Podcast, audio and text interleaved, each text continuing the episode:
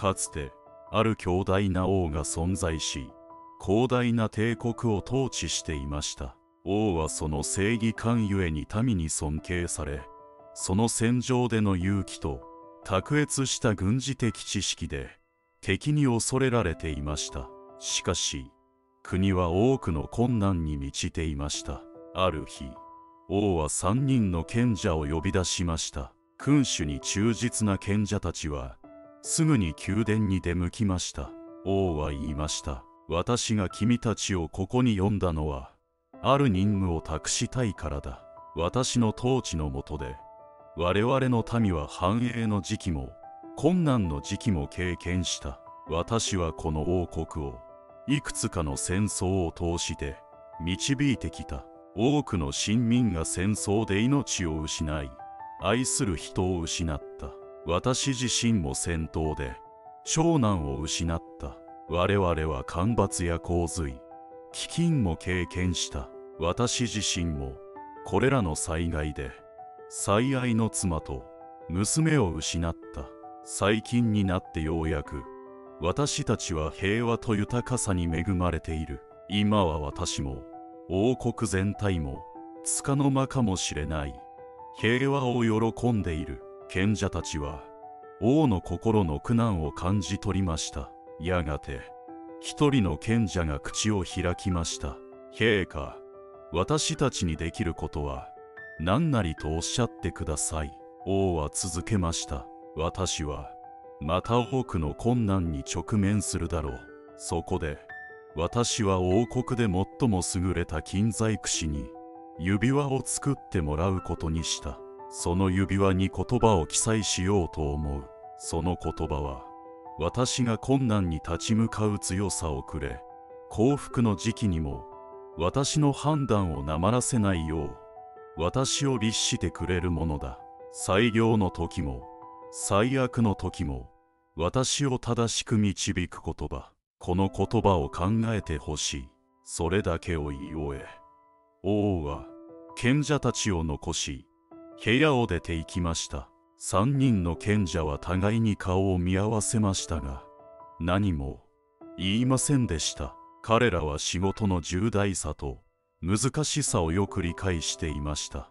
数日間三人の賢者たちは宮廷に滞在し指輪の彫刻に何と書くべきか検討しました。彼らは王の信頼する顧問王室の衛兵使用人国の民と話しました。彼らは国の至る場所を訪れ古くを思い出し国の栄枯盛衰を至る場所から感じました。やがて三人の賢者は金細工師と会い指輪にどのような言葉を彫るか指示しました。間もなく王は指輪が作られ賢者たちが待っているという知らせを受け取りました。期待に満ちた心で王は三人の賢者からの回答を求めました。陛下都賢者の一人が言いました。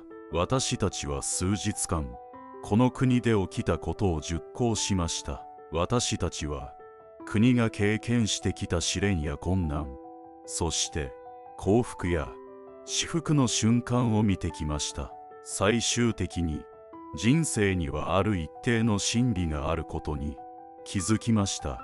それは富や地位に関係なく全ての人へ共通する真理です。賢者は指輪を渡しながら最後に言いました。この指輪が王がその真理を思い出す助けとなりますように期待に満ちて王は金の指輪を手に取りました。王はそれを優しく指で持ちその側面に彫られている言葉を読みました。王はその意味を理解するのに一瞬の時を要しました。次の瞬間王は自分の知性の最高の時期と最悪の時期の両方を思い出しました。王は三人の賢者を見上げると微笑みました。指輪には次のように書かれていました。これもまた過ぎ去るだろう。